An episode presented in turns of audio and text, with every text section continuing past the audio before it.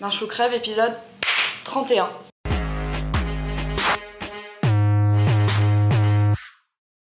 Hello, hello, mon nom est Emmanuel Diaz et bienvenue dans Marche ou Crève, épisode 31. Marche ou Crève, la seule émission qui vous parle de la mort du monde dans lequel vous êtes né. Bienvenue dans ce nouvel épisode. Je crois que vous avez bien aimé le dernier épisode sur les RH, beaucoup de feedback euh, très positif euh, sur le compte rendu de la conférence HR Tech, ça fait très plaisir. Un nouvel épisode, une nouvelle venue dans notre équipe, Julie, euh, qui est derrière la caméra, que vous apprendrez à, à découvrir petit à petit.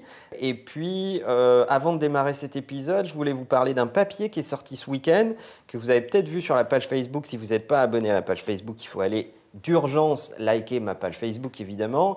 Un papier qui nous a été écrit par Expriméo, qui, euh, en gros, parle de vous, de surtout vous, en réalité, la communauté des entrepreneurs euh, positifs, et qui dit en gros qu'il y avait Gary Vaynerchuk aux États-Unis, il y a maintenant Manuel Diaz en France, paraît-il. Euh, en tout cas, ça fait, euh, ça fait plaisir de noter qu'il y a une place pour les entrepreneurs euh, qui ont envie de partager leur feedback, de partager leur expérience, de faire ce qu'on fait ensemble dans ces émissions, parler de l'avenir, parler de l'innovation et parler de comment on fait avancer nos business. Nos trois sujets habituels, Emma, qu'est-ce qu'on a aujourd'hui? On commence par McCann qui a sorti son robot directeur de création. Exactement. L'agence McCann a annoncé d'avoir mis en place un robot comme euh, directeur de création. Alors, c'est étonnant, vous allez me dire, mais en fait, pas tellement, puisque c'est de quoi on parle? On parle de l'arrivée des algorithmes dans notre métier d'agence, et il n'y a pas de raison que les algorithmes dont on a parlé dans tous les épisodes précédents, si vous n'avez pas regardé Marche ou Crève, ou si vous découvrez Marche ou Crève maintenant à travers cet épisode-là, regardez dans Facebook ou dans notre chaîne YouTube euh, tous les épisodes précédents. On parle souvent de, de robots et d'algorithmes. Eh bien, il n'y a pas de raison que ça ne s'applique pas à notre métier, nous, les agences, nous, les communicants. McCann a décidé de mettre en place un directeur de création soi-disant robotisé. En réalité, euh, qu'est-ce que fait ce robot? Ce robot, lui donne le nom d'une marque et il va aller screener tout ce qui a été fait par le passé, tout ce qui a été fait en termes de campagne, par la marque, par ses compétiteurs, etc. Donc ce n'est pas tellement un directeur de création bien vu pour l'angle RP de la part euh, de l'agence, mais euh, et pour faire un petit peu de buzz, mais en réalité, c'est surtout le travail d'insight, d'étude et le travail de benchmark qui est automatisé et qui est bien plus profondément fait par un robot.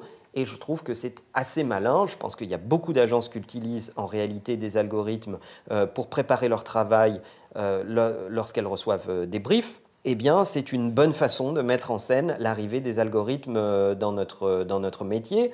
Instant un petit peu promo, on a annoncé la semaine dernière chez Imakina un grand partenariat avec euh, IBM, nos nouveaux amis en bleu. Eh bien oui, Imakina est un partenaire d'IBM industriel maintenant sur les sujets du predictive marketing et du cognitive computing. Et les clients d'Imakina vont pouvoir avoir accès à ces technologies avant-gardistes qui nous permettent d'intégrer dans leurs projets de l'algorithmie, des puissances de calcul qui nous permettent d'apporter à nos clients de la notion de predictive marketing, donc de prendre en compte tous les éléments de data de l'entreprise, mais également les éléments exogènes pour mieux les conseiller dans leur stratégie de communication. C'est une réalité, ça arrive, c'est dans notre métier et les plus avant-gardistes d'entre nous sont en train de l'intégrer directement dans les processus métiers. Alors je pense que ça va plus impacter le planning stratégique que la création elle-même, puisque le saut créatif, je pense qu'il faut malgré tout avoir euh, une sensibilité euh, émotionnelle et humaine pour pouvoir la suggérer, la proposer. Mais par contre, sur tout l'aspect mécanique du travail, je pense que ça va avoir un impact euh, considérable. Notre deuxième sujet, c'est KLM qui continue la conversation sur Messenger. Exactement, la KLM, l'Airlines KLM, qui annonce un grand partenariat avec Facebook Messenger, dont on a beaucoup parlé dans Marche ou Crève. Et qu'est-ce qui va se passer en réalité? Eh bien, dès que vous aurez acheté un billet d'avion avec euh, KLM, vous allez pouvoir rentrer en conversation avec un agent KLM directement dans Facebook Messenger qui va vous envoyer votre billet 48 ou 72 heures avant directement dans le chat euh, Facebook avec lequel vous allez pouvoir discuter si jamais vous voulez changer de vol, changer d'horaire en langage naturel, si vous voulez des infos sur un retard particulier. Donc, Qu'est-ce qui est en train de se passer en réalité? Eh bien, Facebook est en train de s'intégrer au milieu de la relation entre l'airlines et le client et est en train de se placer ici au milieu comme le canal transactionnel et relationnel privilégié par les clients. Et effectivement, quand on sait qu'en moyenne, en Europe, un Européen moyen ouvre en moyenne 12 fois Facebook par jour, eh bien oui, c'est là où il passe du temps. Alors, est-ce que c'est un signe de progrès? Très certainement pour l'expérience client in fine et pour la fluidité relationnelle parce qu'on va pouvoir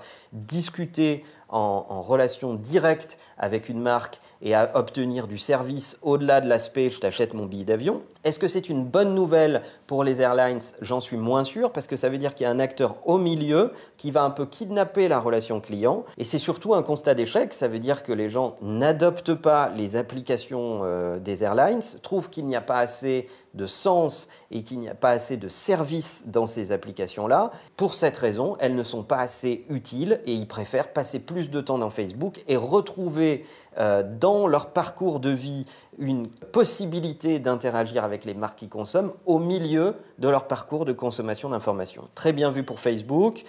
À terme, je pense que c'est un peu dangereux pour les airlines parce que cette data va être euh, moins partagée avec elles et va être plus capitalisée euh, côté Facebook. Mais en même temps, c'est le nerf de la guerre qui a l'attention.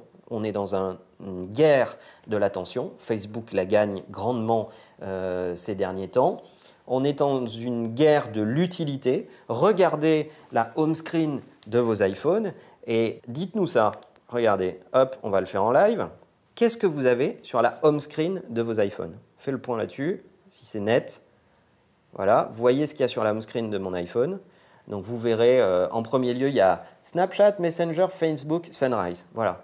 Eh ben avant, on disait Dis-moi ce qu'il y a dans ton caddie quand tu sors du supermarché, je te dirai qui tu es. Maintenant, moi, je dis Dis-moi ce qu'il y a sur la home screen de ton iPhone et je te dirai qui tu es, quelles sont les marques que tu aimes et où est-ce que tu passes ton temps et ton énergie toute la journée. Parce que cet écran-là, c'est pas le deuxième écran, c'est le premier écran et c'est celui que je ne quitte jamais. Donc les marques qui arrivent à être sur la home screen de mon iPhone, eh bien c'est celles avec lesquelles j'ai une vraie connivence. Et l'enjeu pour les marques aujourd'hui, c'est développer suffisamment de contenu, d'utilité, de proximité et de conversation pour mériter d'être sur la home screen de mon iPhone. Et notre dernier sujet, c'est le New York Times et la NFL. Exactement, le New York Times et la NFL, et ce qui nous amène à parler de gross hacking, euh, qui est une euh, tendance euh, que vous connaissez certainement. En fait, c'est une technique qui permet de s'intégrer dans l'actualité et de profiter d'un élément d'actualité qui est montant, qui est en train de faire le buzz, pour aller s'intégrer au milieu et diffuser son contenu.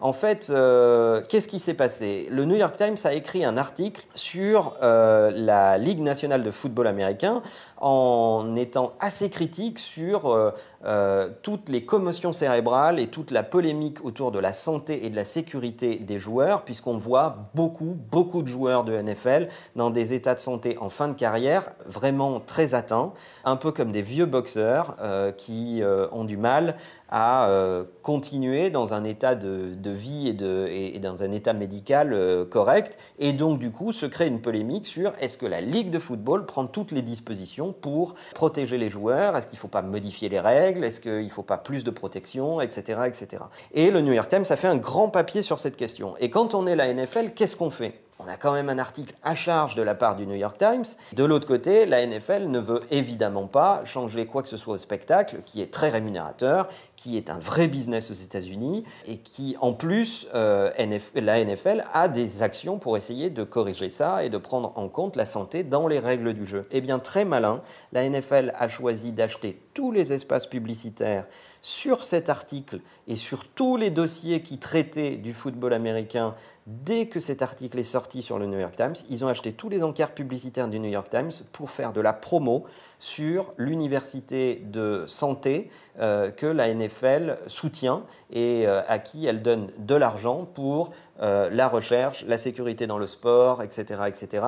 Et donc, tous les gens qui étaient intéressés par cette polémique et qui ont lu cet article, en même temps en lisant cet article, voyaient de la promo et étaient à un clic de la réponse de la NFL. C'est exactement des techniques de grosse hacking euh, classiques utilisées par certaines marques assez évoluées dans leur compréhension du marketing digital. En fait, on comprend où est l'audience et où est l'attention, on essaye de s'intégrer dans cette attention pour réagir en plus ou en moins au propos du contenu et euh, faire en sorte d'y opposer un autre point de vue et exister dans la conversation. La NFL a très bien réussi euh, ce tour de passe-passe, a très très bien réagi, a réagi d'abord sur Twitter et puis ensuite a acheté ses mots-clés et euh, ses espaces publicitaires pour être présent dans la conversation et opposer son point de vue. Donc c'est très intéressant. Si vous ne connaissez pas le gros hacking, on vous mettra quelques liens sur la définition du gros hacking. Et à ce sujet, question du jour, avez-vous déjà utilisé des techniques de gros hacking? Oui ou non? Euh, Si oui, lesquelles et quelles ont été vos conclusions? Voilà, ça nous intéresse d'avoir vos feedbacks. Le monde change, il change vite et on aimerait bien qu'il ne change pas sans vous. À bientôt